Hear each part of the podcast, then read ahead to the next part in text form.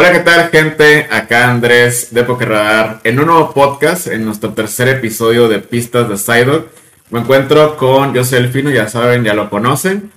Hola chicos, ¿cómo están? Bienvenidos al tercer episodio de este podcast. Y el día de hoy tenemos un invitado especial, un amigo, compañero y jugador de nosotros de aquí de Tijuana. Víctor, ¿cómo estás? ¿Cómo te encuentras? Hola hermanos, ¿cómo están? Bien, bien, gracias a ustedes. ¿Qué tal? Muchas gracias por invitarme a su show. Ah, Gracias, y pues Víctor. Por aceptarnos la invitación, principalmente. Sí, por el tiempo, porque la, para los que no saben, estamos grabando pues relativamente noche, ¿no? Entonces, eh, va a estar bueno, tenemos eh, buenos temas. Y ustedes van a decir, pues, eh, a lo mejor ya lo conocen o no, pero ¿quién es Víctor, no? Pues Víctor aquí es un jugador competitivo de Pokémon, es también de Tijuana. es una persona que próximamente va a estar yendo al Mundial. Y es alguien que pues está entre los tops de México. Digo, mucho a lo mejor no se dice de, de que otros jugadores de, de, México son muy buenos, pero pues aquí tenemos a Víctor, que pues forma parte de Brave el mismo grupo que pues, está Talemón, si no me equivoco, que pues a Talemón quiero pensar que todos lo, lo van a ubicar, ¿no? Entonces, pues el, el, día de hoy eh, vamos a hacer una plática, eh, pseudo entrevista, eh, pues para sacarle jugo a Víctor, ¿no? Para ver ¿qué nos puede decir del ámbito competitivo? Porque aquí el Fino y yo pues somos muy fans, somos eh, pues apasionados, por así decirlo, pero por la neta no jugamos para nada la cantidad y no tenemos la experiencia que tú tienes, ¿no? Entonces, pues venga. principalmente la, la, experiencia que es jugar en las grandes ligas, pues no comparas una liga chiquita de que Tijuana a ir a competir a San Diego, a regionales, a diferentes partes de, ya sea en México y Estados Unidos. Pues bueno, Víctor, no sé si quieras hablarnos un poquito de, ti. ¿Quién ah, eres? ¿Qué nos puedes decir? ¿Cuál es tu signo acá? Bueno, no lo decir, no, no, pero.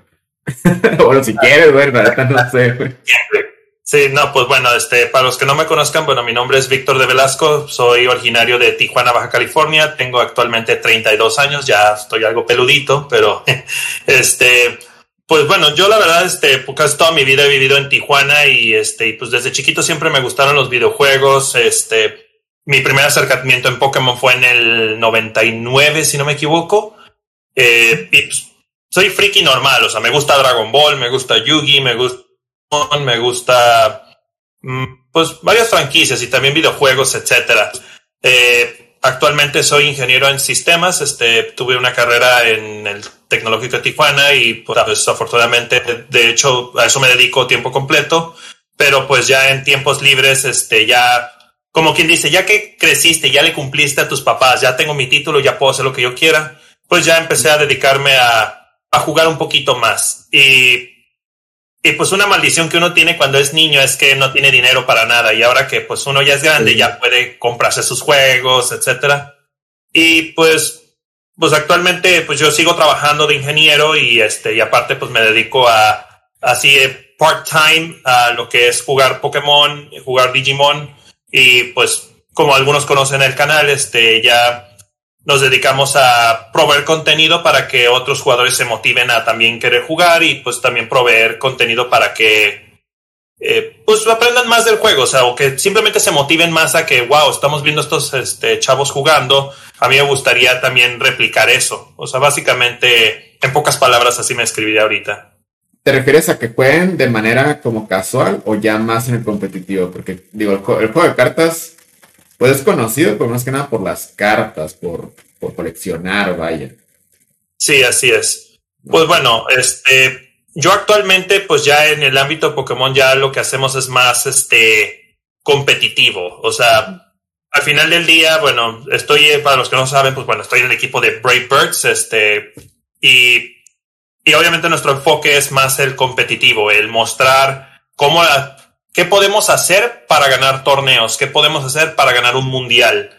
Y y ahorita, pues bueno, post pandemia hemos estado como experimentando varias cosas, se nos cayeron varios planes, pero ya ahorita que nos estamos reponiendo, ya vamos a retomar varios de, de esos planes que teníamos. Pero sí, el enfoque es mayormente competitivo. O sea, normalmente, por ejemplo, por eso es que luego hay veces que hay gente que luego me pregunta, oye, ¿y por qué no intentas usar esta baraja? Y es una baraja, digamos, tipo, pues, como le llaman los fun decks culera, dilo como es.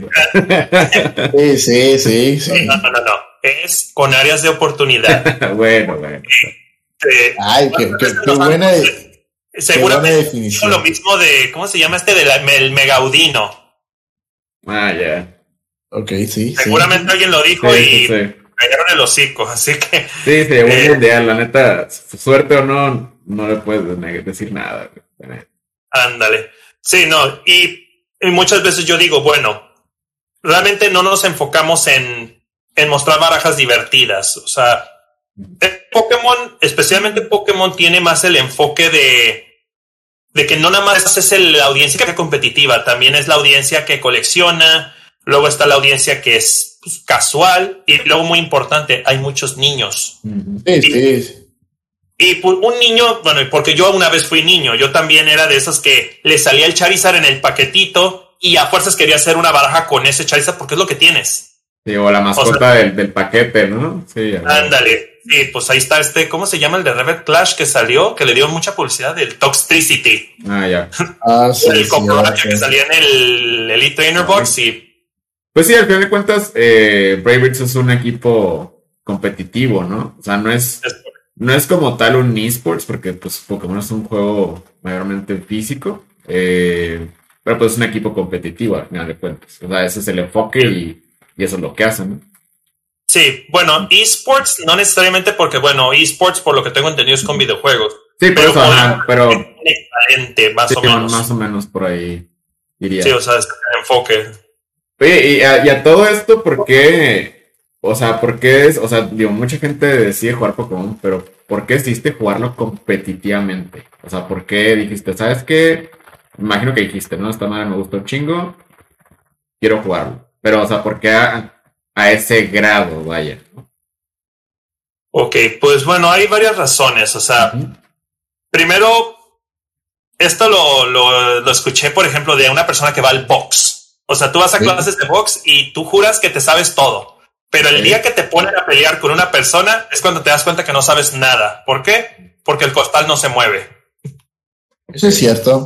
Sí. Eso es muy cierto. Entonces, ¿qué pasa? Tú toda tu vida jugaste Mario Bros, Zelda, Metroid, Call of Duty, te pasaste los Devil May Cry en Very Hard, te pasaste el God of War en Very Hard, y tú juras que eres muy bueno. La computadora es predecible, tú no.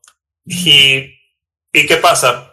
O sea, bueno, es una larga historia, pero yo la primera vez que tuve el acercamiento con Pokémon TCG fue en 2003. Tenía 13 años. En una época en donde, pues, si tu papá te decía no vas, es no vas, punto.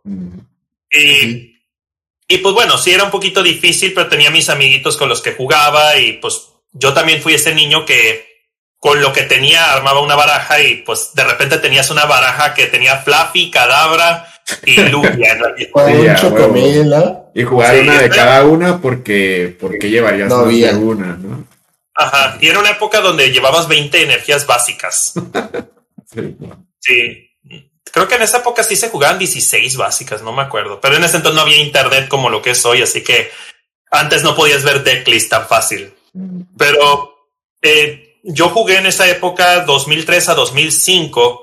Después siguió un fenómeno que se llama Yu-Gi-Oh! Y, pero ese nomás lo jugué en la secundaria y luego en la universidad lo volví a jugar. Tiempo después hubo gente que quiso traer Pokémon, pero nunca se armó bien la liga en ese entonces, que era 2010. Y me acuerdo en 2012 fue cuando ganó este, ¿cómo se llama el portugués? Y se me fue el nombre. ¿Cómo se llama el eh, Igor Costa? Igor ah, Costa. me acuerdo que fue el mundial ese que era puro Darkrai Mewtwo. Mm. Y me acuerdo que en esa época en Tijuana quisieron hacer en la UABC una liga y yo regresé y jugué un ratito, pero durante ese tiempo había otro fenómeno en otra área. Se llamaba Street Fighter 4. Y luego se llamó Marvel vs. Capcom 3 y King of Fighters 3, 4, o sea, juegos de pelea.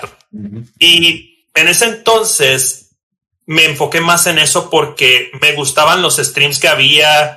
Nada que ver con Pokémon donde todo es family friendly. Allá la gente sí se metaba la madre entre todos y lo ponían en el ah, stream. No, hay un stream famoso donde una persona le hizo bullying a alguien. ¿Y qué hicieron? Ah, hicieron un show y órale, peleense los dos. O sea, ese es el tipo de audiencia. Por eso yo siempre que oigo que en Pokémon dicen, ah, tenemos la mejor audiencia, yo digo, no han visto nada. Pero bueno, estamos hablando de una época pre-esports. Y en esa comunidad nunca fui bueno. O sea, de una vez lo digo. O sea, yo nunca llegué tops ni nada, pero me gustaba mucho el juego. Y, y a lo que me dedicaba. Jugaba Street Fighter 4 y jugaba Marvel vs. Capcom 3. Y y dejé de jugar Pokémon porque no tenía la misma chispa. O más bien en ese entonces fue cuando tuve mi primer carro y iba a San Diego a buscar ligas y no encontraba. Y pues te desanimas y ya dejas de jugar. Pero, ¿qué pasa tiempo después? O sea, yo seguí jugando, de repente dejé de jugar Street Fighter, me enfoqué en puro Marvel, luego sale Street Fighter 5 y me empiezo a enfocar en Street Fighter 5 eh, sí llegué a ir a un Evo, al del 2014, que es como el mundial de juegos de pelea, lo hacen siempre en Las Vegas. ¿Cómo me gustaría que hicieran un mundial de Pokémon en Las Vegas? Pero estaría muy, muy, bien, pero obviamente chido, güey. Sí, pero el problema es que el 90% de la población mundial sabe que Las Vegas es una ciudad de perdición y no creo que Pokémon quiera hacer eso. Pero, hey, Las pues, Vegas es muy family friendly también si vas de día. Sí, de día. Sí, lo has dicho bien, de día, güey. ¿Quién sabe? Es que cada persona interpreta la ciudad como quiere, o sea, a final de cuentas. Pero Las Vegas es un muy buen lugar turístico. El único problema es que hace mucho calor porque es un desierto. Y en agosto ni se diga. Pobres niños se van a deshidratar ahí. sí, no, yo, yo fui niño, yo fui a Las Vegas a los nueve años y no, se hace bastante calor, güey. Sí, pero bueno, eh, entonces en esa época eh, yo estaba jugando Street Fighter 5 y me acuerdo que estaba trabajando en una maquila en Tijuana y la verdad sí era muy, era muy pesado, o sea, 10 horas de trabajo, etcétera. Y, y, en ese, en el 2017 fue el mundial que fue en Anaheim, el que, el que mm, ganó mm. este Diego Casiraga con mm. Gardi. Y yo me acuerdo, ese fin de semana no, yo no sabía ni cómo entrar, ni siquiera sabía de puntos, no sé, yo pensaba que tú podías nomás como si nada entrar y ya. Y dije, voy a agarrar mi carro y voy a ir a ver. Y, y voy un sábado, me formo en la tienda, compro y me meto a ver. Y, y lo único que veo es en stream un Gardevoir. Y veo el Gardevoir y digo, es el Gardevoir de Sandstorm y el de EX Ruby. O sea, porque para los que son retro Pokémon, a mí me tocó un Gardevoir que pegaba 10 por cada energía que tenías tú y el oponente. Y ese mismo Gardevoir aceleraba energías del deck. Y cuando vi a la Gardevoir GX dije, la trajeron de vuelta. Y, y yo me acuerdo cuando salió X and Y, no me gustó porque todo era puro Pokémon básico. La mecánica de los megas no me gustó. Entonces veo de repente que ya están los GXs y esos evolucionan, que era la misma mecánica que se usaba en, pues, en la época de, de Gen 3. Dije, o sea, me sentí como nostálgico y yo siempre he dicho, la nostalgia vende. Ah, sí, cabrón. Cabrón vende. Entonces yo vi eso y dije, one more time, one more time. Y fue cuando investigué la, la plaza de la tecnología, así de que, porque yo me acuerdo también cuando renuncié en 2013, era porque no había con quién jugar. O sea, ibas a una liga y todos jugando con cartas del base set, o sea, nadie jugaba estándar. O había puros niños. reglas inventadas, ¿no? Y cosas así. Dale. Sí, o sea, no, no te diviertes. Entonces yo dije, no, yo necesito un lugar donde pueda competir, porque, bueno, yo vengo del área de los juegos de pelea y pues ahí tú compites, o sea, yo no soy del tipo de personas que tú me puedes invitar a un juego y si yo no lo sé jugar, no me divierto. Yo necesito sentir que tengo la posibilidad de ganarte. O para eso mejor invítame a un party game que no, que es fácil de entender. Pero, ¿qué es lo que pasa? Voy, investigo la Friki Plaza, veo que sí hay gente jugando. No recuerdo a quién conocí ese día, pero eh, ya fue cuando yo en eBay me puse a buscar las cartas y pues me compré el deck de Gardy, pues no tanto porque haya ganado el mundial, sino porque pues, era lo que me pegó en la nostalgia. Sí, sí, sí. Y todavía me acuerdo, creo que fue contra Aaron, creo que fue contra Aaron, mi primer torneo en Tijuana, así de la friki. Me tocó en ronda uno y me acuerdo que intenté atacar en turno uno y me dice, no puedes atacar. Y yo como que, ah, ya cambió la regla. O sea, para que vean de cuánto fue la última vez que jugué Pokémon. O sea, en la época de Gen 5 no había desventaja para el jugador 1. Mm. Esa fue la última vez que jugué. Y obviamente perdí varias veces y también porque en Tijuana había mucho Metagross. Sí. Ah, sí. De hecho, de, hecho, queríamos hablarte más, más o menos de eso más adelante. De que el meta aquí en Tijuana es un meta muy raro. Pues de una vez, de una vez. O sea, ¿qué opinas del, del, del meta en Tijuana? O sea, yo sé que, que mucha gente, o sea, lo que tú dijiste, ya tenemos acceso a internet y podemos ver muchos decks y eso es lo que se agradece. Pero yo siento que lo que tiene Tijuana, ah, ya sea, como tú dices, cruzando a San Diego y todo eso, en Tijuana hay un meta muy diferente que cuando vienen gringos aquí se quedan sorprendidos. O sea, ¿me puedes decir por qué y o tu punto de vista? Ok, pues mira, eh, pues elaborando un poquito en esa época, eh, yo me acuerdo, no tenía una respuesta en ese entonces porque pues no, no estaba muy familiarizado con el juego, pero yo siento que es una variante entre quién está jugando competitivo y quién está jugando por diversión. Porque toma en cuenta, por ejemplo, yo en mi caso, yo lo que hago es veo cuáles son las cartas así que más funcionan, como bueno, ahorita sería el mío y el Arceus. Yo me armo esas barajas porque son las que ganan.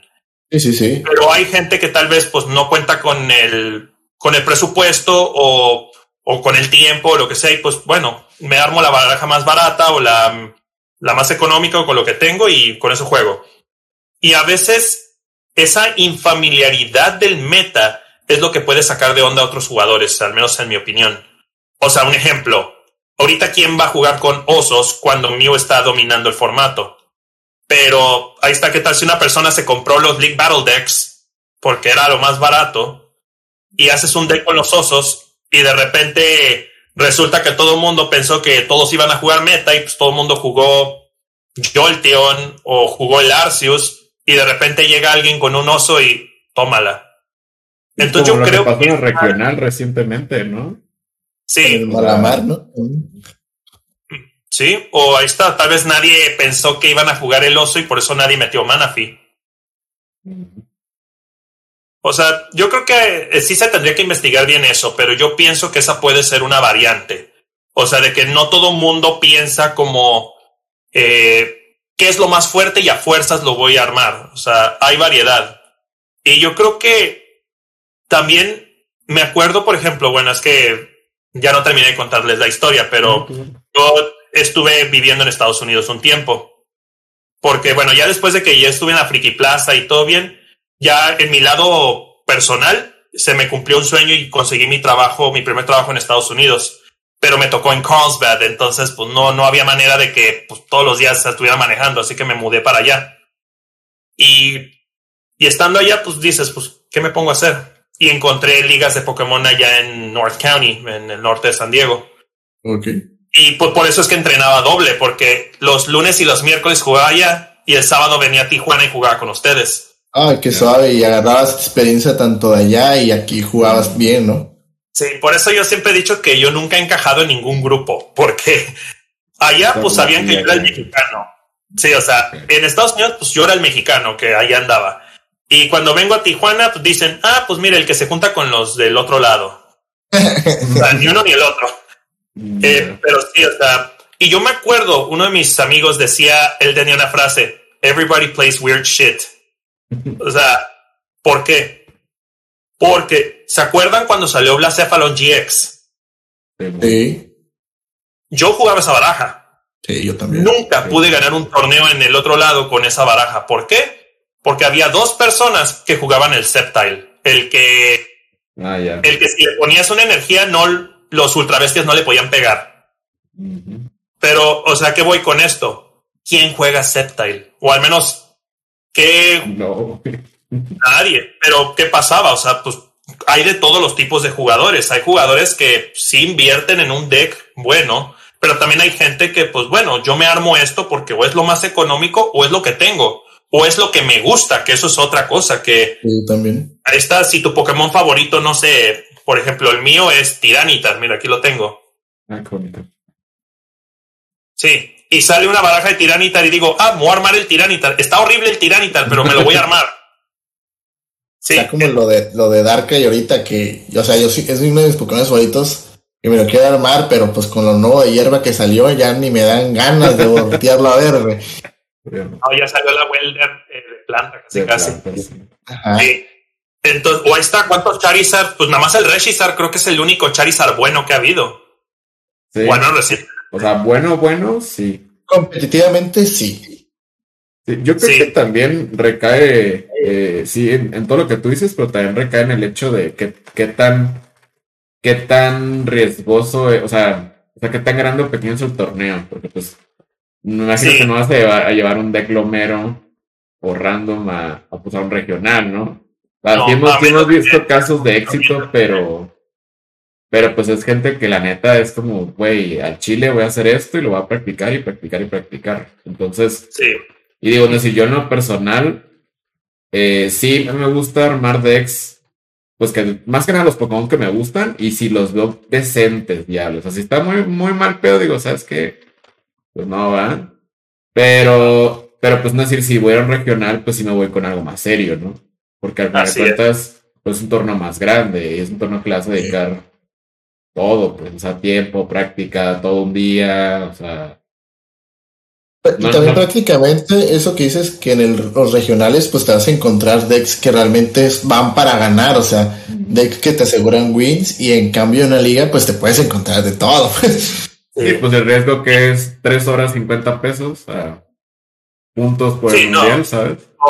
de hecho, por ejemplo, en, yo jugaba en, este, en un lugar que se llama Nowhere Games and Comics, eh, saludos allá, está en San Marcos, y me acuerdo que cuando, costaba 6 dólares la entrada, y me acuerdo que por participar te daban un, un booster, y pues, había premio para el top 3, por ejemplo.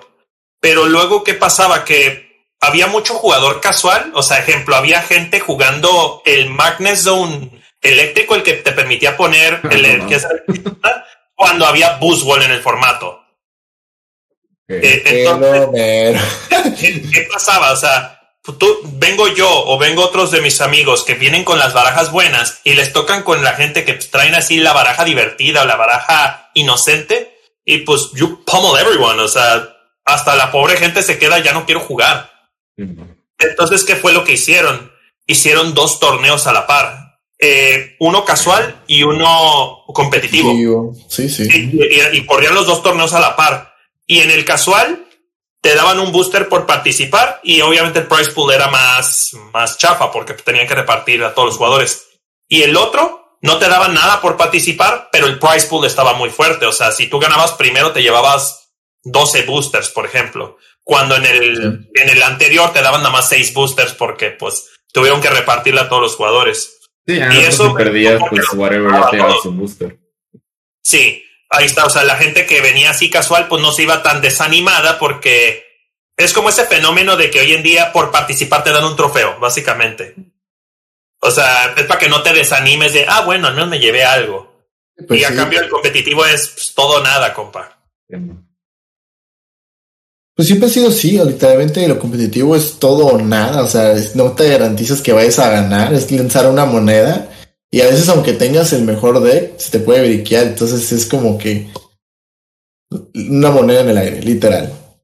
Sí, yo digo que no es así, el que tira moneda y cae heads casi siempre gana. Al menos en el anterior sí era. Malditos martillos, güey, cómo los odio, güey.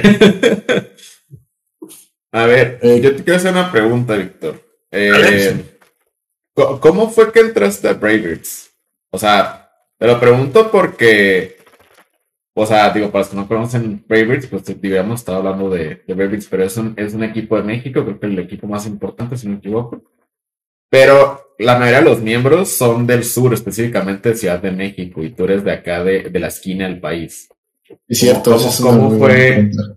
Cómo fue esa relación, porque digo, nosotros te conocemos, pero a lo mejor gente del sur que te conoce por, por ellos, ha de pensar que tú vives allá, cuando pues no, en realidad es que no. Pues es una mezcla de, obviamente, rifarte en el juego, pero la otra es, como llaman, las relaciones sociales. O sea, eh, obviamente yo era amigo de Eric, bueno, soy amigo de Eric, que él es el líder de Bravebirds y él es el que fundó la empresa, básicamente. Y ahí lo conocí.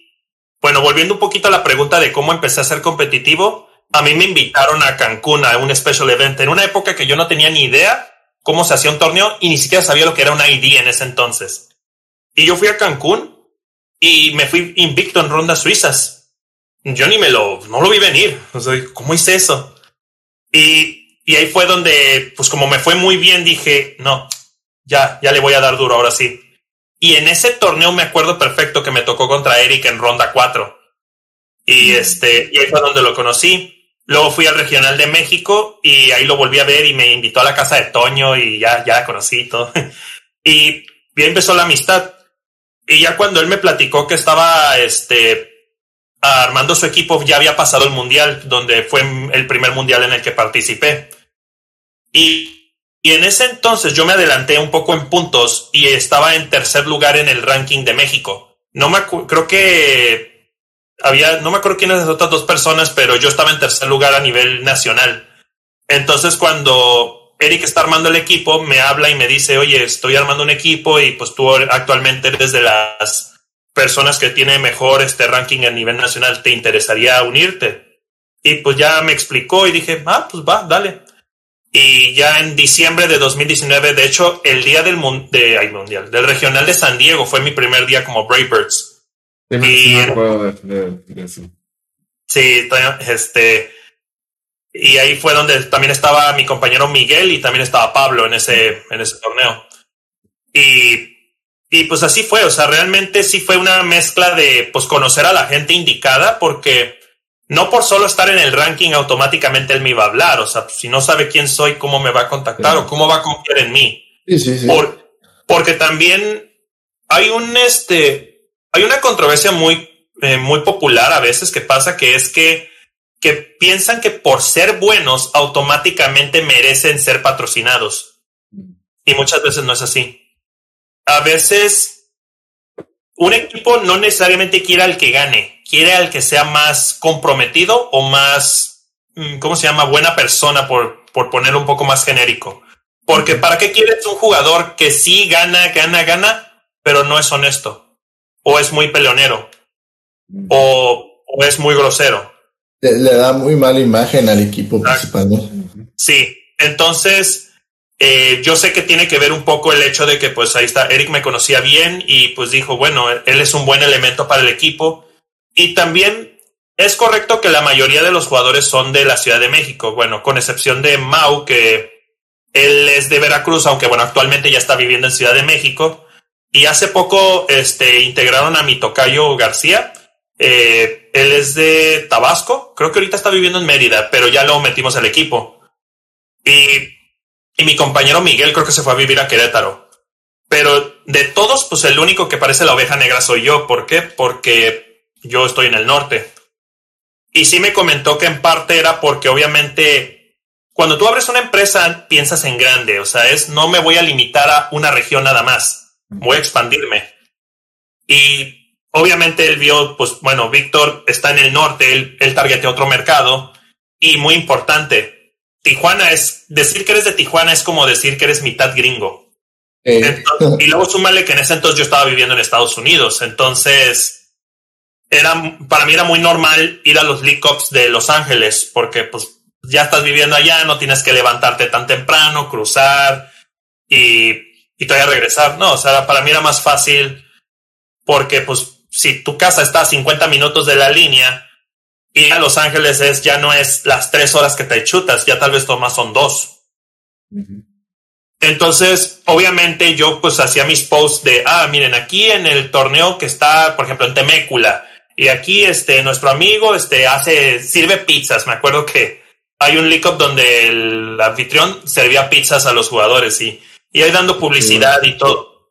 Entonces, es un mercado diferente y también es una audiencia diferente. Y además así también, pues ahí está, lo, el público americano, o mejor dicho, el público de SoCal, conoce la, la, marca porque me ven con la camisa y, ah, eres el equipo de los mexicanos que juegan y, ah, sí, aquí, pues aquí hay uno. Ah, de los mexicanos que juegan. bueno, pues este, pues, el Brave es un equipo de México, pues yo creo que sería una forma de, de ponerlo. Pero sí, básicamente estoy seguro que ese fue pues parte del motivo. O sea, el hecho de que pues, lo conocía, tenía buen récord en el momento que él estaba fundando la empresa y porque pues vio que era importante alguien que no fuera de la misma región. Te digo, porque, o sea, yo, yo te vi en el regional, o, ah, porque estábamos ahí en, en las mesas y dije, ah, qué loco. Porque sí conocía al equipo, pero no era como, o sea, no sabía que estabas ahí, vaya. Entonces, yo, yo tengo una pregunta fina. A ver. ¿Tú, Víctor, te consideras como uno de los mejores jugadores de México? Así, uno de los mejores. Siendo sincero. Sí, siendo sincero. no digas, la verdad, no sé. O sea, si tú lo crees, di a la, a la chingada, sí. o sea, es que depende. ¿Qué significa ser? O sea, el que siempre está ganando o el que es constante. pues eh, en general, porque si eres constante, pues ya puedes tener como tantas victorias o derrotas, pero eres constante, ¿sabes? Sí, o sea, sí me considero bueno porque yo sé que, bueno, si, si logré en el mundial estar un juego de pasar a día 2 y en el y en el no cómo se llamaba este el DC Open que fue ahí en en Washington DC quedé en top 64 o no 64 32 ya no me acuerdo pero y en algunos torneos en línea me ha ido bien. Yo sé que tengo talento y, el talento se desarrolla practicando y haciendo buenas prácticas, porque yo sé que existe la frase, la práctica hace al maestro, pero yo también soy de la frase de las buenas prácticas hacen un buen maestro, porque, ¿cómo lo explico? Si yo de niño jugaba tanto, ¿por qué perdía?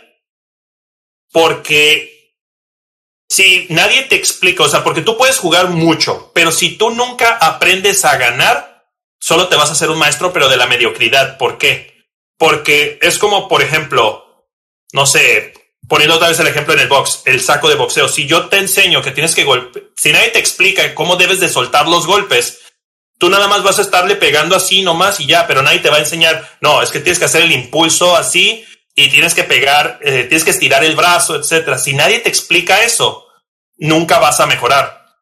Y en Pokémon es lo mismo, o sea, es muy importante que que entiendas por qué perdiste, que entiendas cómo es que ganaste, o sea, que no fue nada más, ah, qué suerte, mi oponente no hizo nada y le pegué todo. No, o sea, entender qué fue lo que hiciste bien. Y, y pues la verdad, este, ese talento lo trato de desarrollar lo más que puedo y pues digo, sé que estoy entre los mejores de México, pero no me considero ni de lejos el mejor, porque yo sé que hay gente que le dedica mucho más tiempo analiza mucho más las jugadas, etcétera. Y, y yo la verdad tengo muchos otros enfoques en mi vida también, entonces no es como que mi mundo se rodea en Pokémon todo el día. Y luego súmenle que ya estoy jugando Digimon, entonces eh, tengo que administrar mi tiempo en dos juegos diferentes. Y aparte la vida personal, proyectos, etcétera, pues no, no está fácil.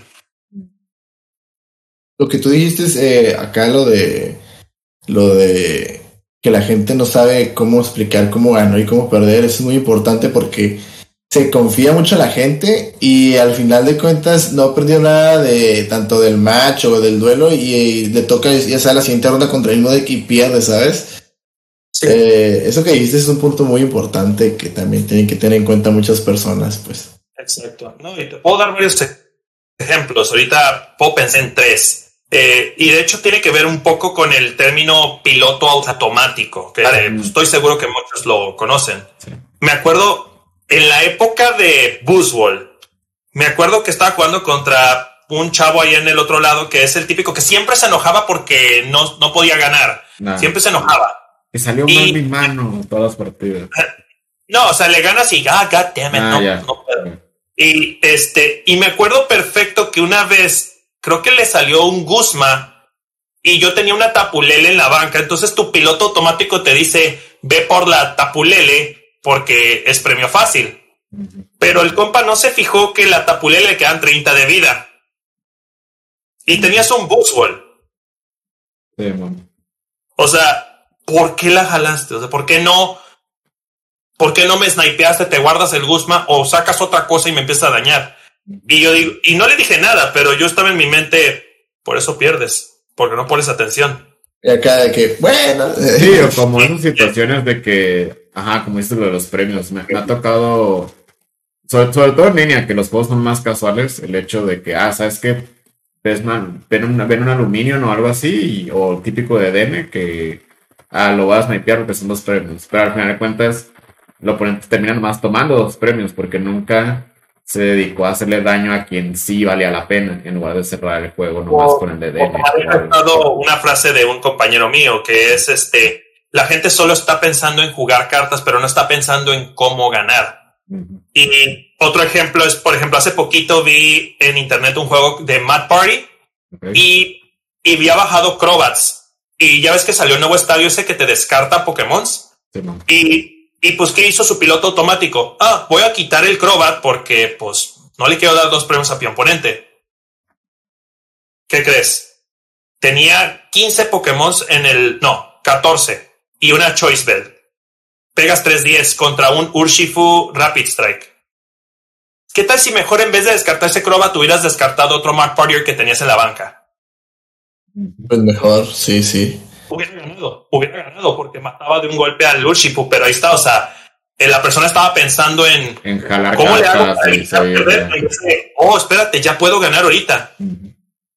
O yo estuve, cuando salió Fusion Strike, la verdad no me gustó mucho el formato y me enfoqué más en Expanded. Estuve entreteniéndome con Expanded. Y yo me atrevo a decir, fui el pionero de Mew Max en Expanded. Y me acuerdo que hasta hice un video análisis de meta, o sea, de este es el deck, todos estos son los decks más comunes, ¿cómo le ganas a cada uno? Yo estaba en ese stream, de hecho, sí, sí, sí me acuerdo. Y, y, yo me acuerdo que ese deck le ganaba a ADP Dragonite casi siempre. Y yo explicaba, miren, yo juego la, la Echoing Horn porque esa es clave para ganarle. ¿Por qué? Matas dos veces a la ADP y ya ganaste. Y, sí. y volviendo un poquito al ejemplo, fíjate, también me pasa mucho en los torneos que a veces ves tu mano y dices, ya perdí. Pero ¿por qué dices, ya perdí? Porque tú estás pensando el mejor escenario de tu oponente y tú ya pensaste en cómo ganarte a ti mismo. Pero a veces se te olvida algo. Tu oponente quizá no piensa igual que tú. Y eso es un factor muy importante porque, volviendo al ejemplo del Mew, en Expanded el Shadow Rider sí se juega. Eh, se juega con Silent Lab y con el Gengar y con el Alolan Mock. Y me acuerdo. Trevenant, ¿no? También. Eh, sí, con el Trevenant también. Y me acuerdo que. No me acuerdo si fue contra este Stefan, porque Stefan juega mucho Spande también. Pero ahí hubo una persona que literalmente me dijo: Tú tienes un horrible matchup. ¿Por qué? Porque ya ves que el Shadow Rider, el V, tiene el ataque ese que no te deja tachar energía especial. Pues te pego esto y tú nada más juegas energías especiales. Ya no haces nada y ahí te lupea, te lupea y hasta que él ya tiene 10 energías ya te empieza a atacar. Y yo me quedé, sí, cierto. La única forma de ganar es en turno 1 poniendo energía. Si no pones la energía en turno 1 ya no ganaste. Pero, ¿por qué les traigo ese ejemplo? ¿Cuánta gente sabe ganar así? Porque a mí me tocó varios Shadow Riders y yo estaba, la energía, la energía, la energía. No salió la energía, ya valió. Y luego veía que no me pegaban y yo, ¿Por qué no me que, que a, a, hacer uno en banca, ¿no? Grande. Y ah, piloto automático. Ah, voy a bajar a los monos y voy a empezar a poner energías en vez de, a ver, mi oponente solo juega energías especiales. Si, le, si lo lupeo con el Shadow Rider, aunque no le haga daño, no importa, él no hace nada. Y luego le pongo el Silent Lab, no puede. Ay, fíjate, otra cosa. No te deja tachar energía ni bajar estadio. Ah, sí. Entonces no le podía quitar el Silent Lab tampoco. Entonces no podía usar los Genesex. O sea que te daba por los dos lados. Pero ¿por qué les doy este ejemplo? Porque un jugador que realmente sabe jugar o uno que sabe cómo ganarte va a hacer esa estrategia. El que no, simplemente va a jugar, ah, voy a empezar a poner energías y no va a pensar en, oh, espérate, tengo la manera de trabarlo y de que no me haga nada. Uh -huh. Entonces, eso es otro factor muy importante que a veces pensamos que nuestros oponentes todos nos van a hacer las mejores jugadas y a veces no necesariamente es eso. Pero obviamente es sano que siempre que vayas a un torneo, siempre estés pensando en cómo me voy a ganar a mí mismo, básicamente, para que no me la apliquen o estar preparado para eso. Y güey, qué chido. Sí. Porque yo, yo me acuerdo mucho cuando empecé a, a jugar hace igual tiempos de X y Y shit, que era mucho esto de ah, jugar las cartas por jugar. Pero ya de un, de un tiempo acá, sí, sí, de repente me doy cuenta como que, güey, o sea, a lo mejor ya tengo mi banca armada y no hay necesidad de jugar una Quick Ball, ¿sabes? Para jalar más cartas. No hay necesidad de, de, de esto, Es lo porque ah, luego te terminas quemando las cartas y ya al final es como, güey, pues ya. Es lo, es lo que dijo eh, Víctor, piloto automático. Ajá. Literalmente mucha gente ve una quidball, jala quidball cuando realmente no lo ocupas, pero ah, vas a quidball. Cuando a veces en un turno ocupas deshacerte de tu mano y no puedes porque ya no te gastaste la quidball, pues. Ujú. Sí, o sea, a veces este, tienes que pensar mucho a futuro. O sea, esta carta la ocupo casi que tres turnos después o una cosa así, básicamente. Como o sea, nunca los, sabes. los en, en chinga, ¿no? Sí, y que luego de repente tú, es- o a veces no tanto que los tires a propósito, a veces los tienes que tirar porque, Sí, no sé, sí. este, no sé, tienes la habilidad del Genesec, pero tienes tu mano atorada y lo único que puedes tirar es boss y pues, lo tiras. Pero tú tienes que llevar cuenta de, a ver, ya tiré uno, me quedan dos, tengo que revisar mis premios para ver si no está premiado y luego usarlo. Entonces, son detalles así a veces eh, que tienes que mantener rastro de tus recursos también y tomar en cuenta eso.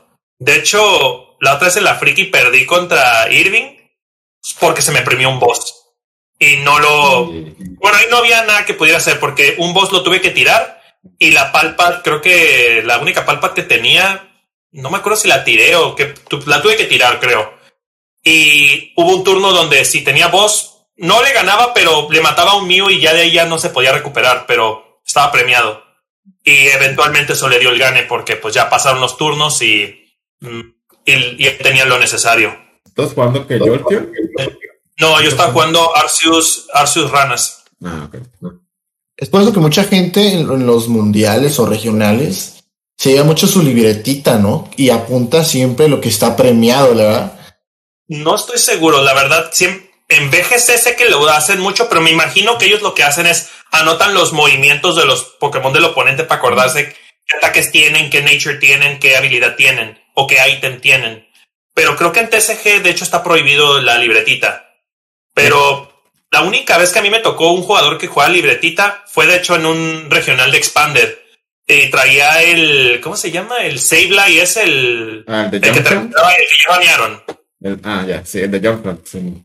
Ah, me tocó contra un Jog Hunt y me acuerdo que él estaba anotando la libreta. Me imagino que estaba anotando qué cartas tenía en la mano, porque creo que en algún momento vio mi mano y anotó, a ver, tiene esto, tiene esto, tiene esto, tiene esto. Entonces, todos los top decks, yo sé lo que va a sacar. Fue casi casi, un ando así, no me acuerdo. Tengo, tengo entendido que sí está permitido, pero la neta yo no lo he visto. Eh, o sea, lo que sí veo mucho es de que ya en, en partidas top, o sea, es lo que ya se está mostrando mucho en stream, checan y checan y rechecan y re- O sea, tienen su primer turno cuando vienen el deck, es de que checar doble, doble, doble, para ya después no checar tanto, ¿sabes? Pero desde esa primera vez que puedes tener acceso al deck es como, ah, ¿sabes qué? Se me premió esto, esto, esto y esto, ¿no? Pero también Sí. luego pasa que el hecho de a ver, jugar en línea por venir una pandemia, y eso es lo que se comentaba mucho, eh, pues en línea, pues ni de pedo se te acomodan los- las cartas. O sea, aquí Ok. en, en físico es, es un desmadre y Sí, voy a checar, y a checar, y a checar. Sí, no, es que pasa mucho eso. o sea, Ujú. me he dado cuenta que hay mucho fenómeno con el, con el PTCGO. La, la primera es que no te das cuenta en qué momento te vas a dequear. Porque el tener el- la baraja aquí al ladito y ver que está así, se va haciendo chiquito, chiquito, chiquito, por eso tú te das cuenta, ah, ya me voy a dequear. Y no tiene idea cuántas veces, y de hecho una vez me pasó en stream, que me estaban diciendo en el chat, te vas a dequear, te vas a dequear, te vas a dequear. Y yo nada más jugué y de repente, oh, me dequé. O sea, porque nunca vi el contador, pero pues es que no, pues no hay algo físico que te diga o, o que tú estés tocando tu baraja y de repente ves que ya está muy chico y dices, ah, ya, ya medito me dequeo. O sea, te, te cambia la mentalidad cuando ya sabes que te vas a dequear. Otro es que en PTC yo realmente no hay misplays, pero misplays de los, no de que, ay, hice mal mi jugada, no. Misplay tipo, no sé, jugué doble supporter. Sí, para que O- mi, deck con Marnie, ¿sabes? Mi mano con Marnie. Sí. Sí, o, O otro es, por ejemplo, la. ¿Cómo se llama? La, el ESA Sparkle. Primero tienes que seleccionar dos monos y luego buscas en el deck. O, por ejemplo, con el Picarom o ahorita con el Arceus, eh, noqueas algo, agarras premio y luego buscas. No, primero buscas y luego agarras premio. Eh, son cosas así, y eso no pasa en el PTCGO. Entonces, por eso es que casi nunca le hablas a un juez en PTCGO, pero en el físico sí, o, o no sé, algo tan simple como, ay, se me volteó la carta, o ay, volteó un premio de más, o cosas así. Para una carta extra. Son errores que se cometen y tienen consecuencias, porque, pues, obviamente agarrar un premio más merece como una penalización, algo que no está en el online, porque ahí literalmente está, es automático, pues. Sí, o también que los errores del online son bugs. Sí. O también a veces cuando calculas daño, que a veces tú estás atacando y en físico es un knockout, pero en el online de repente, ah, no fue knockout. ¿Por qué? Porque se te olvidó que había un efecto por ahí que le reducía 20. Pero tal vez en el físico ni tú ni tu oponente se acordaron. Es cierto también. Sí. O me acuerdo una vez, creo que con ADP, yo traía ADP Green, me acuerdo cuando recién salió. Y no me acuerdo contra quién estaba jugando y, se, y le maté un GX y debía haber ganado cuatro premios y solo agarré tres. Y al final creo que no afectó el juego, pero aún así este, sí me quedé con que... Oh. O no poner premios, No te, pasó a ti, ¿no, Fino? El, el torneo pasado que uno de tus oponentes no puso premios. Ah, sí, uno de mis oponentes se lo olvidó poner. Es que yo ni me acordé, o sea, yo estaba jugando a gusto, pues estaba concentrado en mi juego, literalmente. Y de la nada, pues le pego y agarro dos premios. Y él me dice, ah, ya es juego. Y yo, ah, pues no jalaste nada, ¿o qué? No, es que no puse premios. Y dije, ay, güey, qué pedo. sí, bueno. Sí, es una, bueno, pues, bueno, sí fue un caballero y te lo dijo. Sí, sí. Sí. O también otro ejemplo puede ser, por ejemplo, bueno, yo que juego Digimon ahorita, bueno, para explicarlo más fácil, en Digimon pones primero los premios y luego la mano. Entonces, eh, bueno, bueno, aunque técnicamente en Pokémon no afectaría que pongas unas cartas boca abajo, eh, pero por ejemplo en Digimon sería el, proceso inverso. ¿Qué tal si se te queda la mentalidad de Pokémon y agarras la mano y, oh, espérate, estos eran mis premios y ya los viste? O sea, eso también, este, repercute mucho que en no se barajea el deck realmente, Solo la primera vez y ya no vuelves a revolver el deck. Ese juego estoy seguro que lo hicieron con la pandemia en mente. Oye, ¿y qué pedo de, hablando de, de Digi? Este, digo, nomás juegas ahorita esos dos, ¿verdad? De Poké y... Así es. Ok. Eh, ¿Cómo, cómo, o sea, Pokémon, o sea, sí ha cambiado en cuestiones de dinámicas y cosas que agregan en shit, pero pues esencialmente es el mismo juego de Pokémon, energía y pego, ¿no?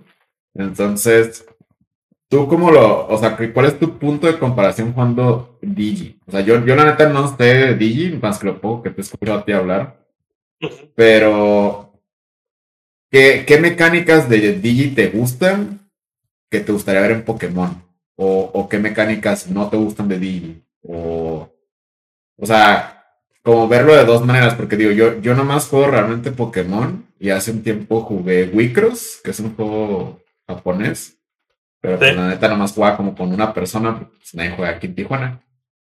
Y había cosas que me gustaban, cosas que no. Entonces, ¿tú, tú cómo lo ves, pues, en ese pedo? Ok. De hecho, me llamó mucho la atención que lo estás comparando con Pokémon, porque yo sé que en los noventas era Pokémon versus Digimon, dos franquicias que salieron casi al mismo tiempo, etc. Y son tan diferentes, o sea, Pokémon es el mundo real, nada más cambia los animales por Pokémones, y es eso. Y Digimon, el diseño de personajes es, o sea, son humanoides, son inteligentes, tienen armas, etc. Y ellos sí quieren destruir el mundo.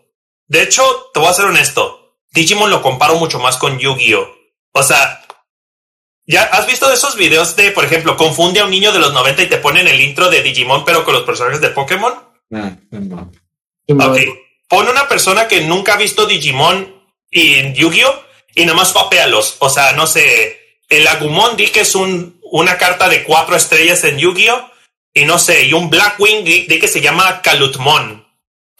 Y te aseguro que los vas a confundir porque el diseño de personajes es muy similar. Y el juego de cartas no es la excepción. De hecho, Digimon se parece más a Yu-Gi-Oh, en mi opinión. Y eso me han dicho también que se parece más a Yu-Gi-Oh que a Pokémon. Sí, o sea, pero es que igual, o sea, pues Mon, Mon, o por, por eso piensan que se parece. Lo único que tiene igual es que evolucionan. Y ya.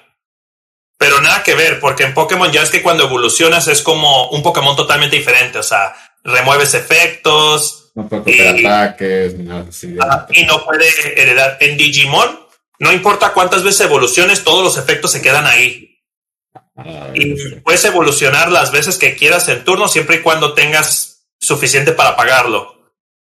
Y, y a diferencia de, ya ves que en Pokémon, por ejemplo, vas estaqueando las cartas hacia abajo para que se vea el, el stage, el básico, el stage 1 y ya el stage 2 arriba. Bueno, hasta abajo. Y las energías las vas poniendo así para que se vean escalerita. Sí. Digimon es al revés, va de abajo hacia arriba. ¿Por qué? Bueno, aparte para ver cuál es la línea evolutiva, pero en Digimon hay efectos hereditarios. O sea, el rookie tiene su efecto, pero cuando evoluciona en el champion, el rookie tiene un efecto que solo funciona cuando ya está evolucionado. Entonces, también hay una mecánica de que elijo poner abajo para que cuando tenga, no sé, el mega, ese tenga como cuatro efectos hereditarios y esos efectos son lo que me ayudan a hacer que mi mono esté roto, por ejemplo. A ver, qué perro. Sí, y aparte, fíjate, explicándolo como en Pokémon, en Digimon también hay tipos, o sea, así como en Pokémon hay fuego, planta, agua, además, ahí hay rojo, azul, verde, amarillo, negro, morado y blanco. Y puedes evolucionar del mismo color o depende del requirement, pero para no hacer los bolas vamos a decir del mismo color.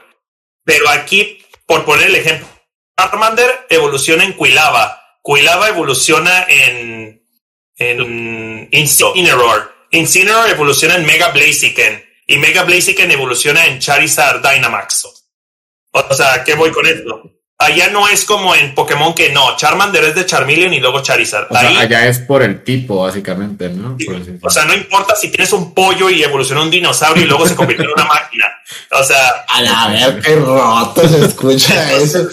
eh, o sea, no estás limitado en la misma línea evolutiva. O sea, tú puedes, bueno, si lo usas la lógica de la caricatura, ahí Sí, así sí. puedes mezclarle y, y se vuelve más fácil porque como en Digimon no hay nada que busque, ni tampoco hay como en Pokémon que jala siete cartas o de repente agarra una mano nueva. No, en Digimon es cada vez que evolucionas un Digimon jalas carta y es tu única forma de jalar carta o con algún efecto que te permita, no sé, ver las tres del tope, agarras una y lo demás se va al bottom, que de hecho eso va a la regla de por qué nunca se revuelve el deck.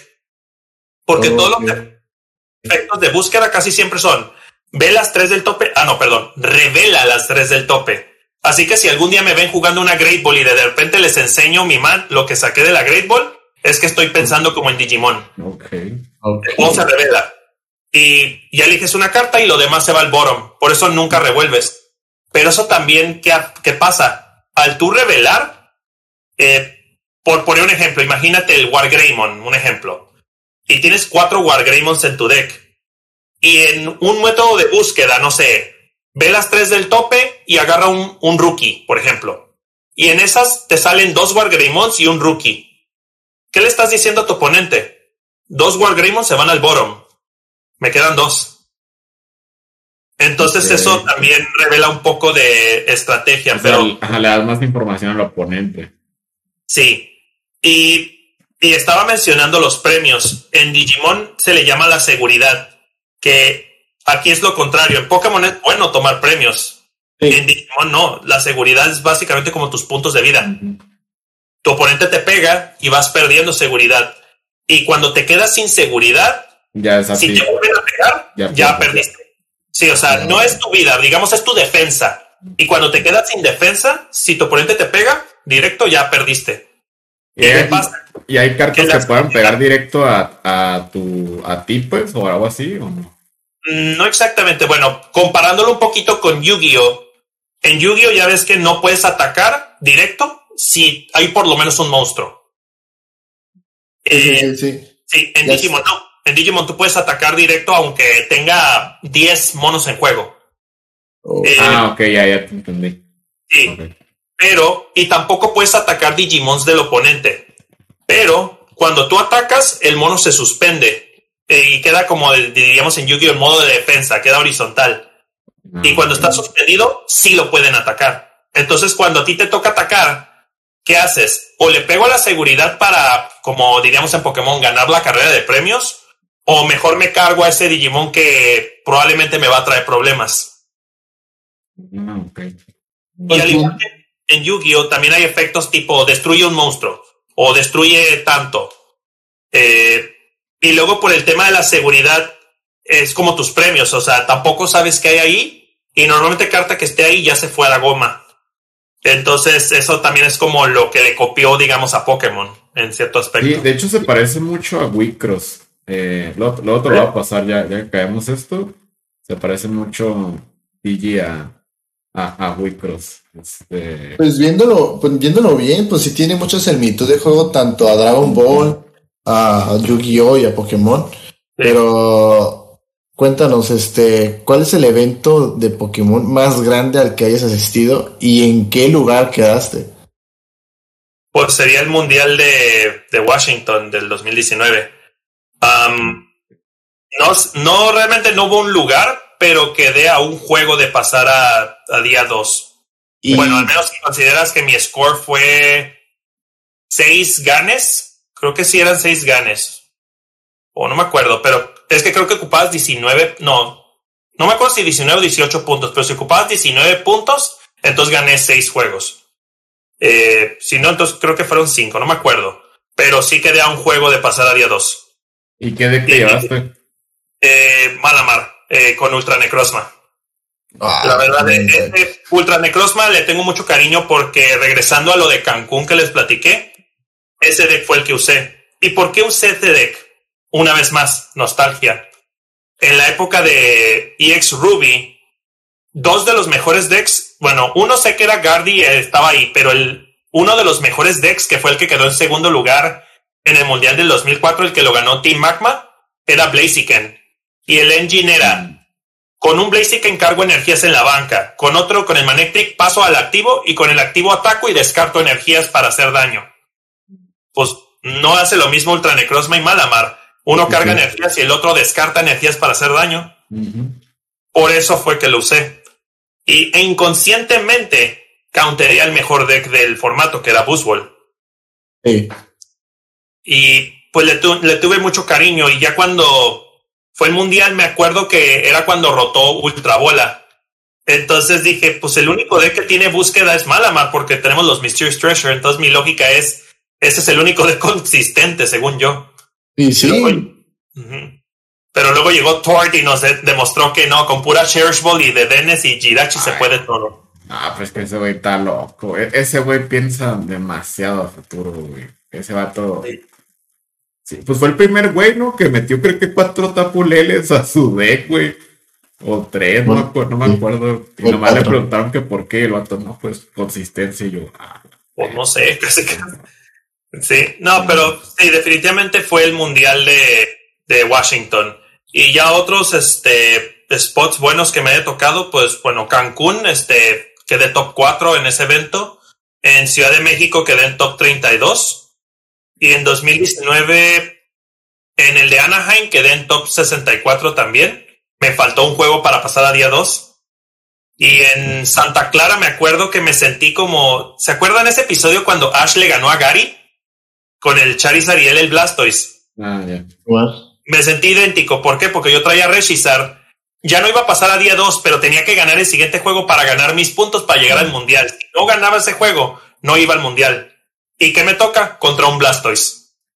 a la vez. Y lo gané. wow. Y lo ganaste a la verga. ¿Qué Blastoise era? ¿El, el GX? No, Oh. sí tenía un GX, pero no, el Blastoise, el de Team Up, el que ves las 6 del tope y atachas las de agua. Ah, ya, sí, man. Y luego jugaba el. Blastoise GX, que de hecho era un problema porque no lo podías matar con Choice Band porque tenía 240 y aparte resistía 30, entonces no lo podías one-shotear con el Reshizard. Pero eso de pegar Y como ese- 60 por cada energía, ¿no? Una cosa bien grosera. ¿no? Yo sí tengo mucha curiosidad. ¿Y cómo fue que le ganaste? ¿Jaló feo o tú jalaste perfecto? eh, jaló feo. De hecho, el segundo juego me lo ganó, pero me lo ganó porque pues le salió todo. Y ya que le sale todo, ya no puedes hacer nada. O sea, te va a one-shotear el Reshiram. Eh, me acuerdo que yo estaba jugando Reshiram, Baby Reshiram, que era pues, básicamente un Reshiram más chiquito, pero no podía one-shotearle el... No le puedes one-shotear el Blastoise. Tiene como 160, ¿no? Eh, tenía 160 y él pegaba 130 y pues la Choice Band no te servía. Entonces, en el segundo juego fue porque pues, sí le salió todo y pues ya no había nada que hacer. Pero los otros dos juegos era porque, digamos, pues también era un deck lento. O sea, quieras o no, Blastoise es un deck lento. Entonces, pues yo cargaba rápido y no, pues Guzma al Squirtle, Guzma acá o, o le pegaba al Bullpix que te buscaba dos mons, también así los, o sea, me fui agro. Así, no, no te voy a dejar que hagas tu setup, porque si haces tu setup ya no te gano. Entonces realmente eso, ser agresivo. Y en el juego que me ganó fue porque pues le salió todo. O sea, eh, tanta agresividad en el mundo no te va a servir. No, pues no. ¿Y qué fue, qué sentiste cuando ganaste? Me sentí que ya, ya no me importaba nada. Yo ya cumplí mi misión. O sea, no, es como esas veces que tú sabes que no eres un ganador, pero por dentro te sientes un ganador. ¿Por qué? Porque cumpliste lo que veniste a hacer que era contar tus puntos para el mundial. Sí, principalmente para ir al mundial. sí, porque si no lo hubiera ganado no iba al mundial. O la otra era que en un Lico en Tijuana hubiera quedado primer lugar, pero era un poco más difícil lograr eso. ¿Y qué pedo? ¿Fuiste al mundial solo o con, quién fuiste al...? Pues fui con mi familia. Eh, de hecho, mi familia me quiso acompañar y pues fui con ellos. Y y pues ya me junté con la, raza de Tijuana, ellos se quedaron en un cuarto aparte y pues ya este, cuando estábamos en el mundial, pues yo estaba juntándome mucho con ellos. Y en ese entonces yo no me llevaba mucho con la gente del sur de San Diego, que pues no sé si los conocen, a Ramón, a Vinci, a Austin. Eh, en ese entonces no les hablaba mucho, entonces la verdad nunca puse atención si fueron o no. Y la gente de North County, que era con la que me juntaba, ellos no fueron, porque volviendo al ejemplo de lo del Septile, muchos ahí juegan por diversión. O algunos sí iban y jugaban League Cups y los ganaban, pero no eran personas que, ah, estoy juntando mis puntos para ir al Mundial. No. Entonces en el Mundial, la verdad, este, pues estuve mayormente con mi gente, con la de Tijuana. Sí, sí, sí, sí me acuerdo, sí. Y a ver, yo tengo otra, otra pregunta. Eh, ¿Cuál es el próximo evento al que vas a ir y bueno, viene siendo pregunta doble. ¿Y tienes pensado ir a este mundial que se viene? Pues de hecho, el evento grande sería ese. Sí, o sea, sí tengo planeado ir y pues digo, ya parte del contrato dice que tengo que ir, casi, casi. Este, y pues sí, yo sé que la pandemia nos pegó duro y la verdad, este, quieras o no, sí te desmotiva mucho y pues ahorita la verdad no estoy compitiendo por ganarme un stipend y la verdad ahorita pues durante la pandemia pasaron varias cosas en mi vida personal y, y oportunidades de inversiones, entonces ahorita como que no, no estoy en el humor de, digamos, estar gastando mucho dinero en varios viajes cuando podría estar usando mi dinero en, en inversiones personales. Y más porque ahorita tengo la bendición de seguir trabajando en Estados Unidos, pero vivir en Tijuana. Entonces, yo no sé cuándo me tenga que regresar a Estados Unidos y tener que pagar rentas infernales. Entonces mejor quiero aprovechar ahorita esta situación económica. Pero sí, este, sí estoy ahorrando para ir al mundial y sí planeo estar ahí. Y ya, ya que estemos en el siguiente season, pues ya me preocuparé si a qué regionales voy o a cuántas League Cups voy. Pero al menos de momento el único plan es ir al mundial. Al menos de lo que consta Pokémon. ¿Y cuántos puntos tienes ahorita? La verdad ni me acuerdo, pero sé que tengo como. Sí, sí, porque los puntos los saqué, este, creo que los saqué en diciembre o en enero. Sí, creo que fue por ahí este, cuando saqué mis puntos. Ah, pues ahorita, pues te deseo como toda la suerte del mundo, la neta, y que te vaya súper bien. Te traete la copa para acá, ¿no? Porfa. Sí. Y a la frontera. Sí, güey, estaría muy chido, la neta. Solo deja, de decirte que si, si llegas a ganar o quedar en un buen lugar, quiero, quiero, queremos entrevistarte otra vez. Sería un honor. Y Víctor, no, ya no, ya gané. Ustedes quiénes son. un verdadero campeón nunca deja de entrenar y un verdadero campeón nunca de vino. Eh, muchas gracias. No, sí. ¿Otra cosa, Panda, quieres preguntar? Pues sí, de hecho, tocando un poquito del, tema de la, de la pandemia. Este, ajá, porque eso lo quería preguntar hace rato, pero... ¿Dónde? Yo también iba a preguntar eso. Ah, que... O sea, de con, la pandemia, pues realmente se cancelaron los juegos eh, de manera oficial. Este, simplemente pues, a nosotros la, liga que tenemos acá cerca, pues ya valió. Y hasta ahorita, pues solamente están empezando los, los juegos, al menos aquí en Tijuana. Sé que allá en el sur y gente que ha venido a Mexicali, al menos en cuestión de México, pues sí tienen, no de manera oficial las ligas, pero sí se juntan, pues cada, pues cada sábado, como lo que ahorita ya, ya empezó en Tijuana. Eh, tú, ¿qué, o sea, ¿cómo, ves el hecho de que la pandemia, o sea, porque yo estuve viendo que mucha gente dejó de jugar y gente que hasta ahorita está empezando a regresar o que salieron muchos jugadores nuevos. No sé si has visto esta madre de el síndrome del, del PTCGO, ¿no? De que jugadores que se que empezaron en el online gracias a la pandemia. Eh, pues Eso se llaman Online Warriors. Ándale, esa madre es cierto. Entonces, también en Marvel y en Street Fighter existen. Entonces, ¿cómo, cómo, tú, cómo viviste tú para empezar la pandemia? O sea, en cuestión del, del TCG. Obviamente, pues creo que todos nos agüitamos y fue como, ah, chale, pues, qué pedo. Sí, pues ha sido como un bajas, la verdad. O sea, todavía me acuerdo cuando empezó la pandemia, lo primero que pensé es, estoy en México. Pero ya cuando vi que sí era en serio ese tema, dije, oh, oh, Ah, ah, sí, o sea, yo pensando, ah, ya estoy en México, ya puedo ir al centro todos los días, o sea, no tengo que ir el sábado nada más y, oh, no, esto sí va en serio. Y, pero yo me acuerdo que al principio yo, pues cuando todos pensamos que, nada, va a ser una madre de dos meses, tres meses y, igual. O sea, yo estoy pagando mi renta en Estados Unidos pensando que, vaya, nada más son tres meses, no pasa nada. Pero me acuerdo que al principio no noté tanto eso, porque pues antes era que podías conseguir las cartas que de Rebel Clash, de Darkness Ablaze, etcétera. Pero ya después de Vivid Voltage fue cuando empezó el fenómeno de que todo era bien caro, era muy raro conseguirlo. Y yo dije, pues, ¿qué pasó aquí? O sea, no era, así no estaba.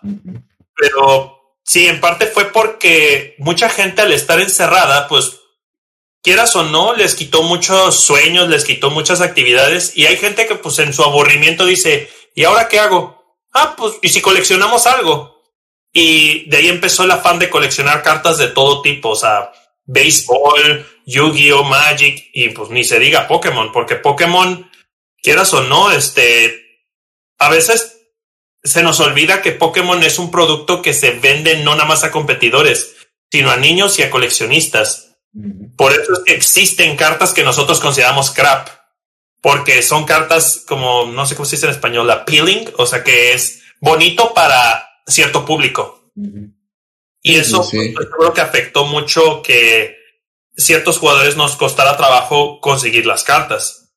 Aparte de que pues, no es lo mismo estar cliqueando y estar picándole aquí que tener las cartas en la mano. O sea, simplemente el tacto es lo que la gente inconscientemente le gusta. Y el no tener eso, pues obviamente te deprime o a veces simplemente es, ¿para qué compro las cartas? O sea, les recuerdo que ADP no le tocó ver ni un mundial. Qué tristeza. O ahí está, por ejemplo, ahí tengo mi playset de Dragapult y tengo mi playset de Eternatus. ¿Cuándo lo usé en físico? Sí, de hecho, cuando empezó la, la pandemia, de, en cuanto a cartas, eh, yo empecé a comprar mucho de Expander, güey. Porque yo también pensé, que ah, vamos a estar encerrados un ratito, ¿no? Y yo le estaba chingue chingue a unos compas de jugar Expander, güey. Y me acuerdo que sí me empecé a.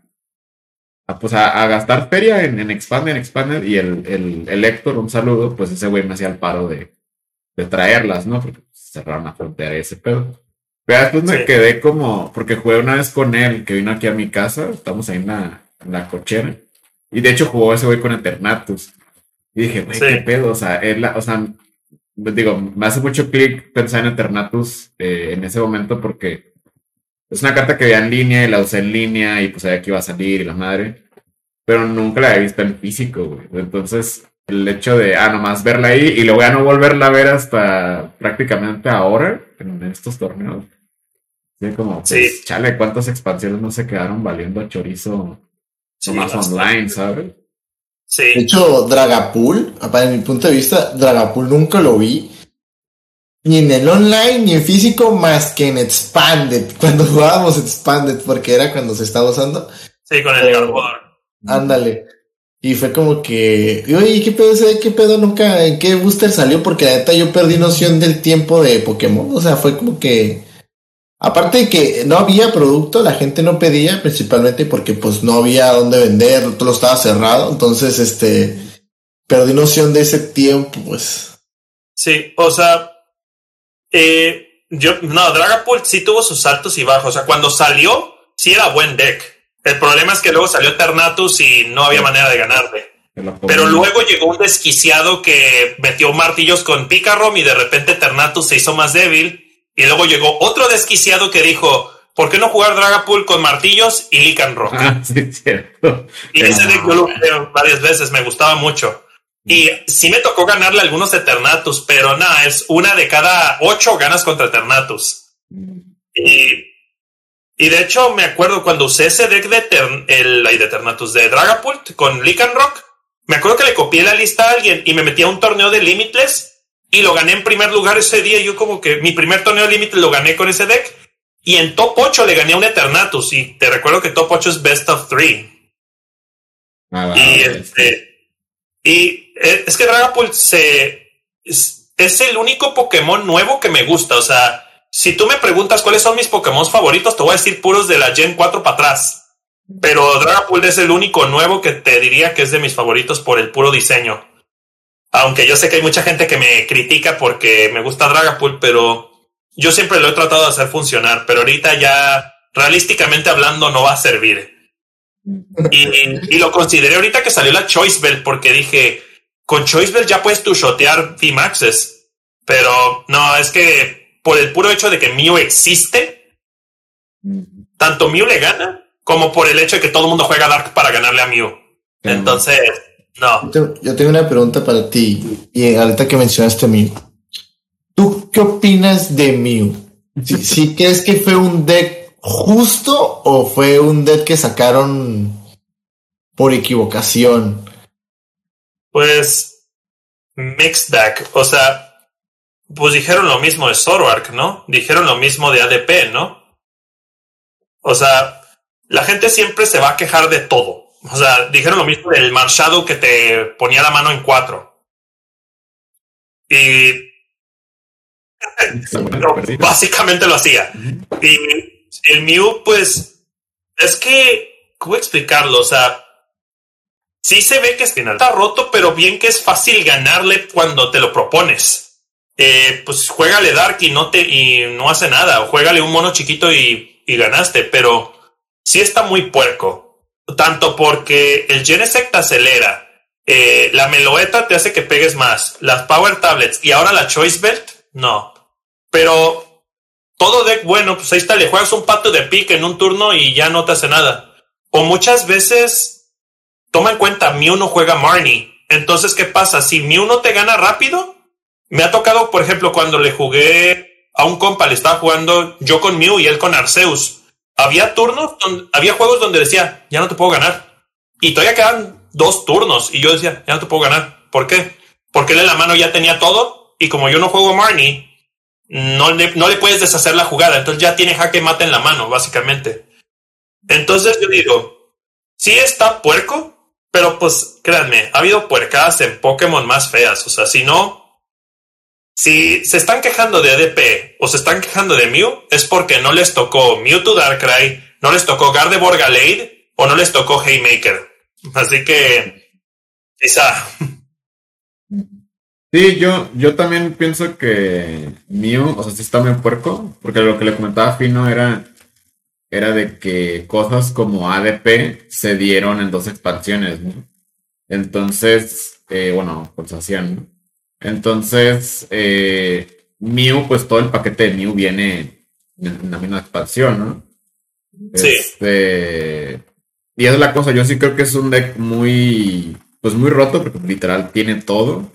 Pero creo que ya estamos empezando a ver que sí se le puede ganar, por, o sea, lo hemos visto en los regionales, ¿no?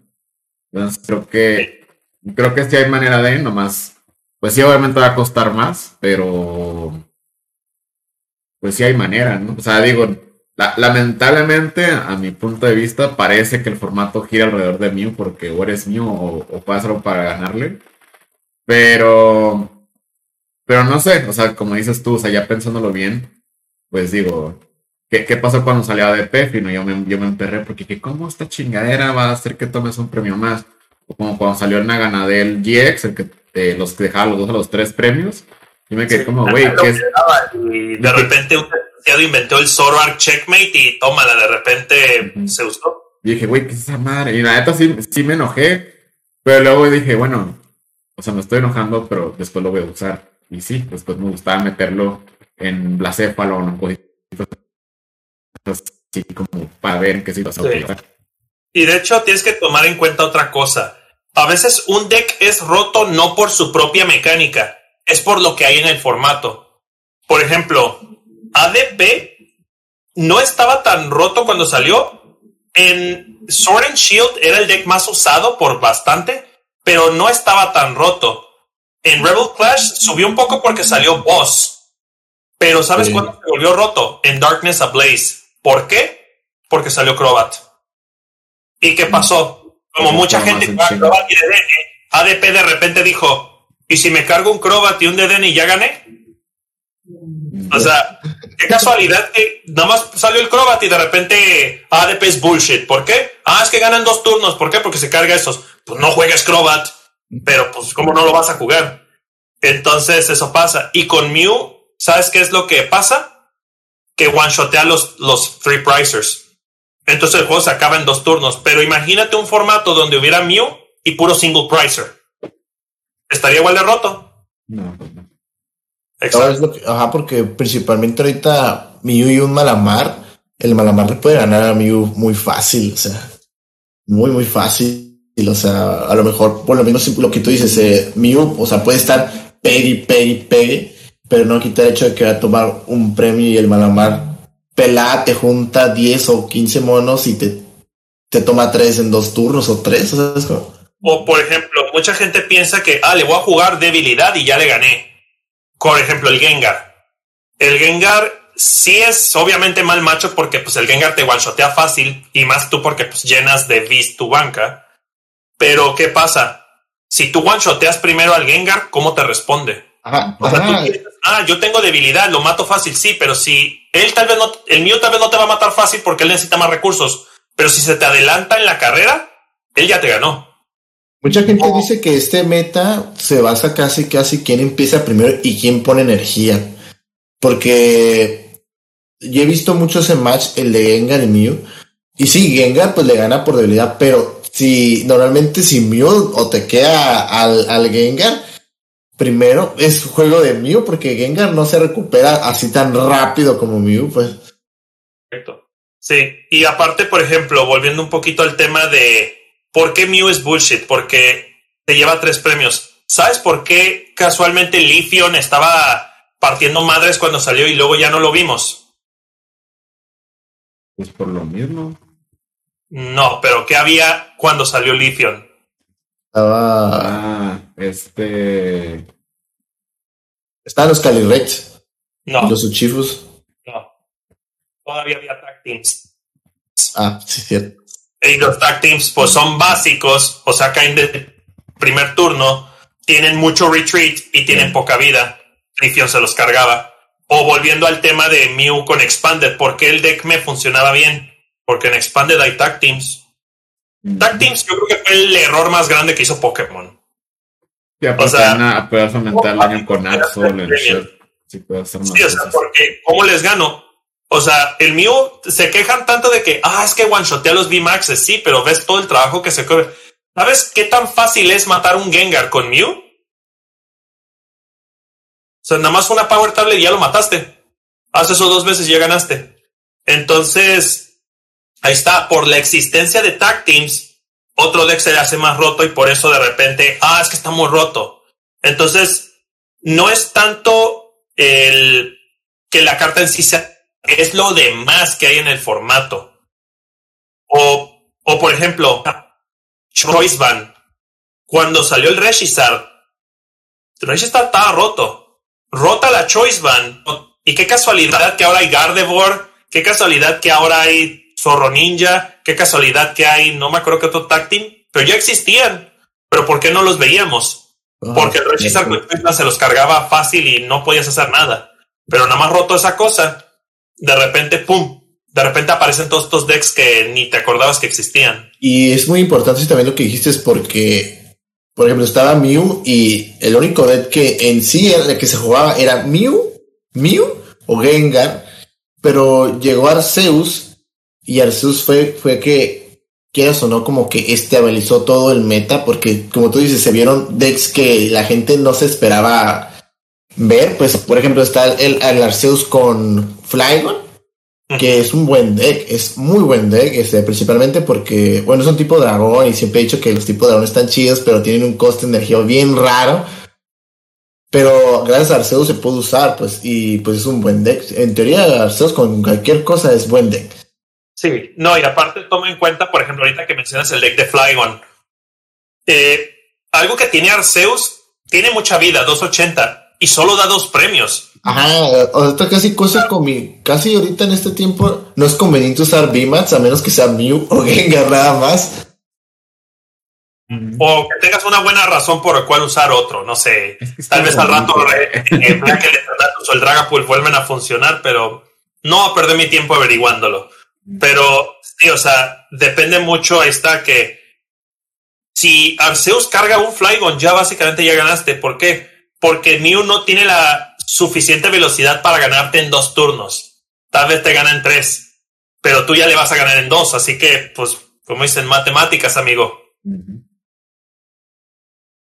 Sí. Es como el meme ese de, ¿eres un bi de mierda? Sí. ¿Quieres dejar de serlo? Sí. Arceus. Pero sí, este. Siento que sí, Ar- Arceus ya va a cambiar ese desmadre. Porque de hecho, Gengar, bueno, obviamente antes de Arceus lo veíamos un chingo con condom. Y ahorita es como, pues güey, ya salió Arceus Gengar. Y es como. ok. Y como que se abrió más las puertas de, hey, ¿sabes qué? A lo mejor, pues no es la manera de jugar los Darks, ¿sabes? Así es, si Correcto. quieres ganarle a, a mí. Sí, y luego está el Baby Moltres, que pues da solo un premio Sí, y le, le da un madrazo bien bueno. Ese güey está bien perro. A ver, ¿tú crees que esto cambie ya que salga Astral Radiance? Porque pues es casi seguro que en Astral salga el Dark Patch. O sea, independientemente de Darkrai, de Samuel y no sé qué más Dark que vaya a salir, eh, ¿tú crees que con Dark Patch vaya a cambiar la cosa? ¿O Es posible. O por el hecho de que hasta Arceus, pues ya. El Dark Patch, pues ya X. Pues es que depende, o sea, bueno, la verdad no le he invertido mucho tiempo a lo que viene en el futuro, pero sí sé que va a salir Dark Patch, va a salir Darkrai y va a salir este el Samurott, ¿se llama? El...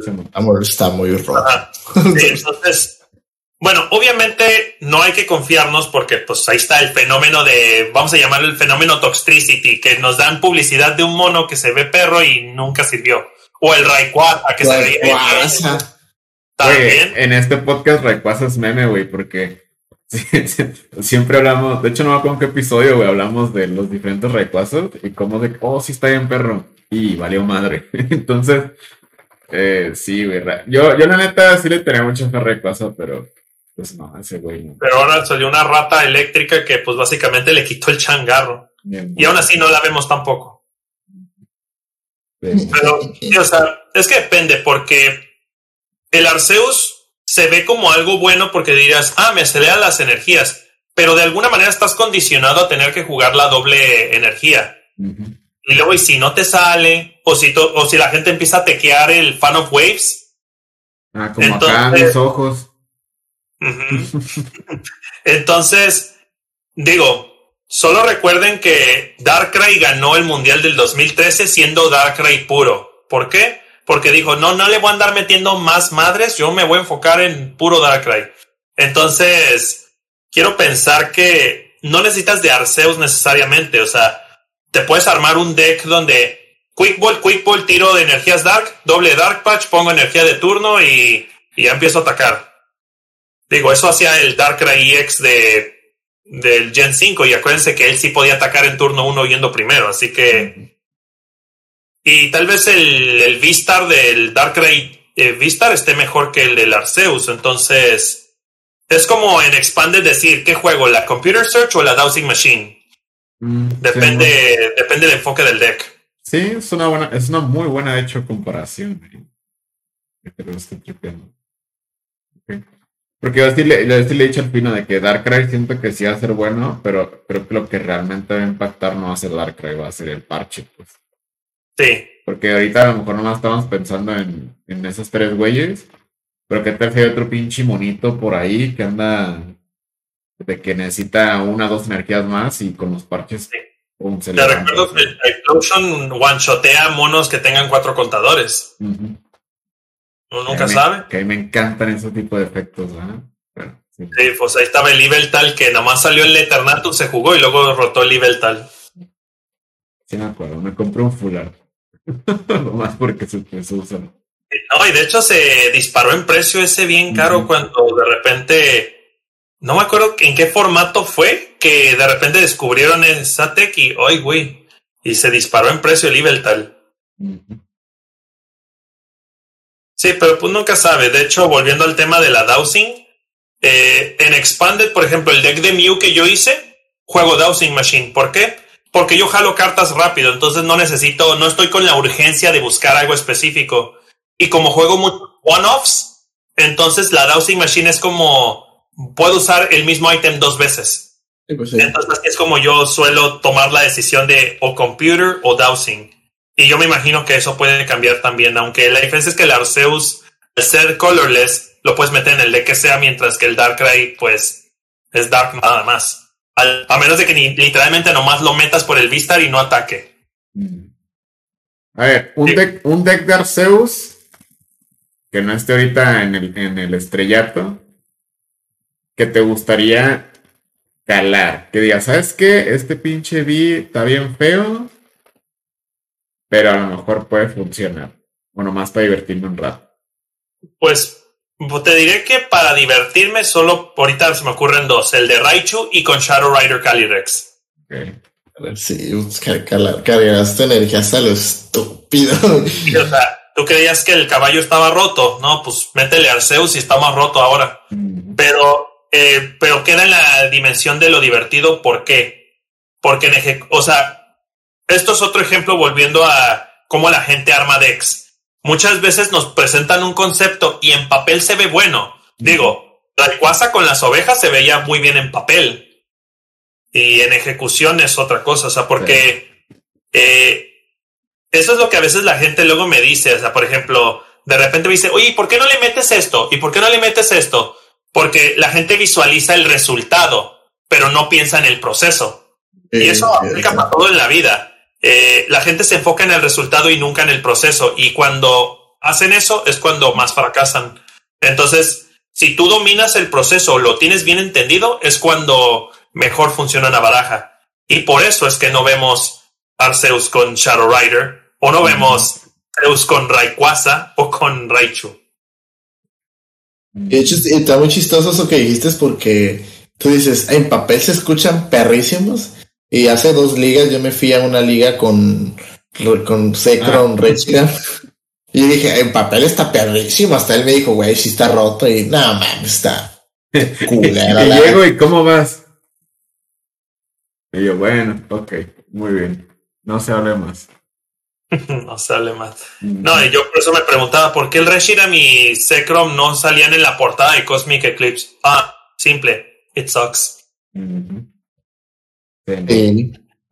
Ah, pero Ah, eso- porque ese deck nació muerto también, pero tenía, o sea, estaba muy fuerte, pegaba muy fuerte, pero el coste era buscar las energías y estaba muy cabrón.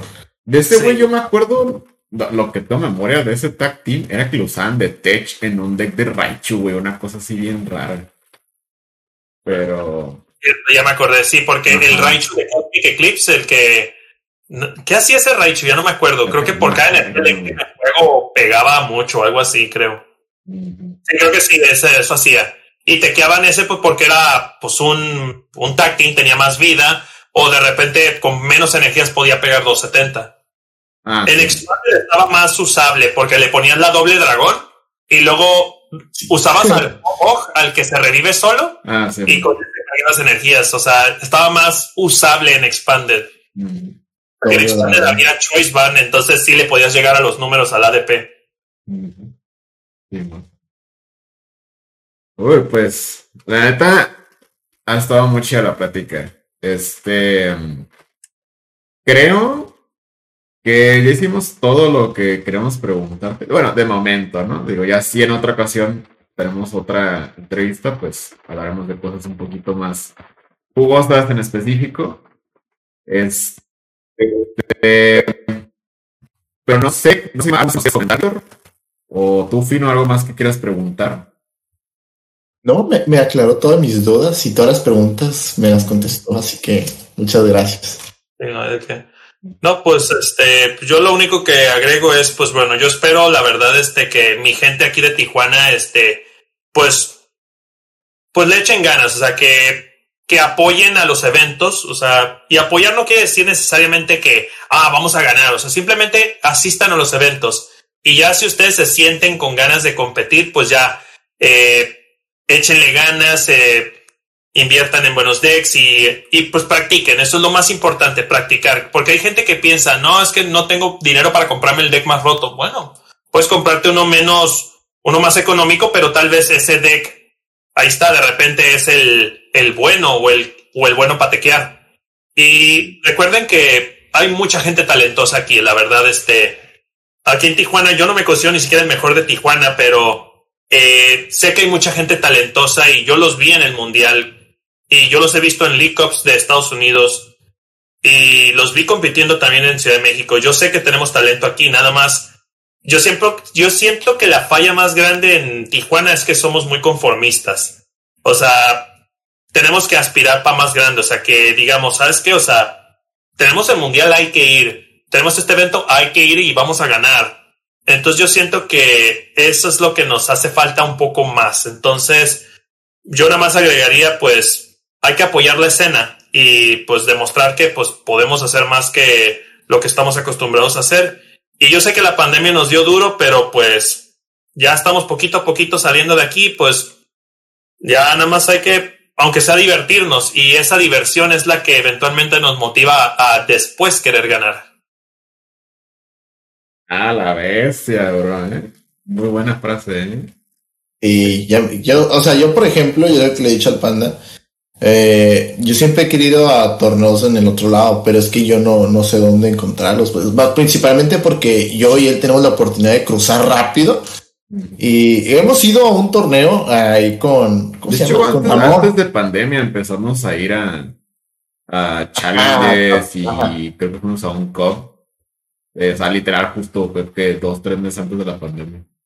Me acuerdo que tú quedaste noveno en un, un cup en Temécula. Ah, sí, yo me puse bien triste, pero pues me fue bien. Sí, ese yo lo quedé en segundo. Me, me acuerdo, me tocó, no me acuerdo cómo se llama el vato, pero se volvió mi nuevo rival porque me ganó y luego me tocó ese vato en el mundial y también me ganó.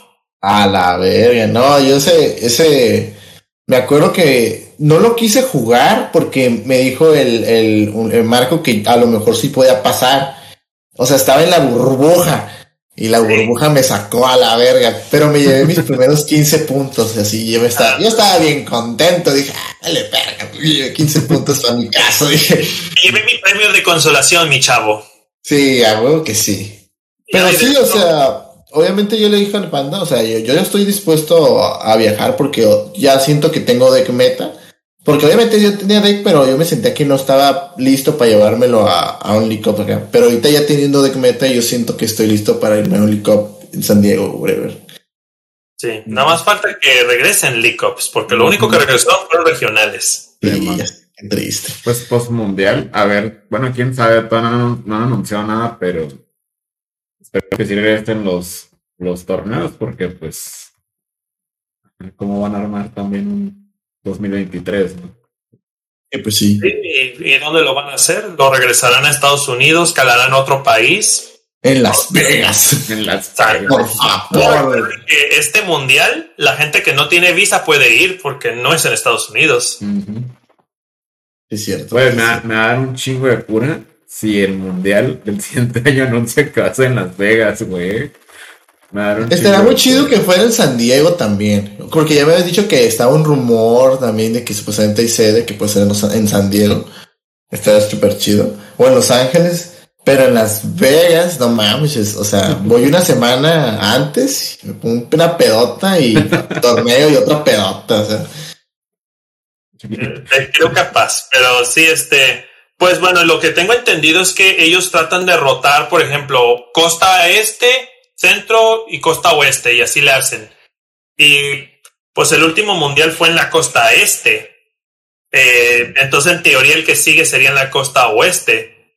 Y pues buenos lugares, San Francisco ya fue, pero pues se puede repetir. San Diego, pues para, al menos para mí no tiene nada de especial porque me puedo ir todos los días de mi casa. Independientemente si sigo viviendo en México o en Estados Unidos, puedo llegar de mi casa ni tengo que pagar hotel. Pero eh, otra opción, pues Anaheim, pues ya ves que el sueño de muchos mexicanos es ir a Disney. Y de los japoneses tal vez también. Pero, pues sí, o, sea, o dónde más en la costa oeste, pues bueno, en Oregon o en el estado de Washington, pues ya nada más falta que sea en Seattle. En Seattle también estará preso. Podemos aprovechar para ir a, ir a la casa de Crepúsculo y de Edward Cullen y de Bella. Simón. Pues estaría chido que no fuera un lugar, o sea, digo, si es cerca estaría cool, porque pues queda cerca, pero pues no sé, o sea, sea que vayamos a jugar o no, no se sentiría tan chido, es como el hecho de hacer un viaje, ¿sabes? Sí, así es. O sea, es conveniente para nosotros, pero pues, como dicen, piensen en el resto de la gente. pero pues bueno, este, incluso la gente que venga de Ciudad de México, de cualquier otra parte de México, vuelas directo a Tijuana, no tienes que ni volar a Estados Unidos. Tijuana, Troll y ya. Ándale, así me. De volar. Pues bueno, chicos, yo creo que hasta aquí vamos a dejar el podcast del día de hoy. De verdad, Víctor, muchísimas gracias por acompañarnos el día de hoy. Eh, creo que no hemos tenido la oportunidad de hablar así tan cercano. Y la neta, ha estado muy chido, ¿eh? O sea. Sí, yo también me divertí mucho. Creo que ha sido una muy buena plática. Eh, creo que nos ha soportado bastante. Porque la neta, pues, o sea, sí es, sí es otro mundo, ¿no? El hecho de estar jugando competitivamente. Y también esperamos que a todos los que estén escuchando, pues les haya, les haya abierto un poquito más la mente o que les haya dado ganas de pues empezar a jugar, ¿no? Porque sé que muchos aquí en, en Pokerradar, pues hay mucha gente que es nueva, pero también sé que hay algunas personas que sí son muy de que eh, quiero jugar, quiero jugar, quiero jugar, quiero competir, ¿no? Entonces, ¿qué? Eh, ¿O qué haces? ¿Dónde te pueden seguir? ¿Qué show? Sí, pues, pueden seguir la página de Braybirds, se, se encuentra en Facebook y también tenemos una página de Instagram. Eh, a mí me pueden encontrar como H Kaiser en, en Facebook también. Es mi página, digamos, de jugador eh, bajo patrocinio de Braybirds. Ahí de vez en cuando posteo algún resultado o, o cuando salgo en stream ahí lo publico. Es H Kaiser. Y pues básicamente ahí es en donde pueden encontrar todo el contenido. Y pues digo, la página de Braybirds es en donde pueden encontrar todo el contenido de lo que hacemos, tanto de Pokémon como de Digimon. Ok, perfecto. Y pues ya saben, Alfino y yo, eh, su servidor, nos pueden encontrar a mí como Pokerrara en todos lados, ya saben, también Alfino, y Alfino también como yo soy Alfino. En eh, todos lados. En todos lados. Liberar en todos lados. Sí y pues nada, muchísimas gracias de nuevo, Víctor, Fino también, como siempre. Y pues nos vemos en un próximo episodio, amigos. Sí es. Muchas gracias. Bye.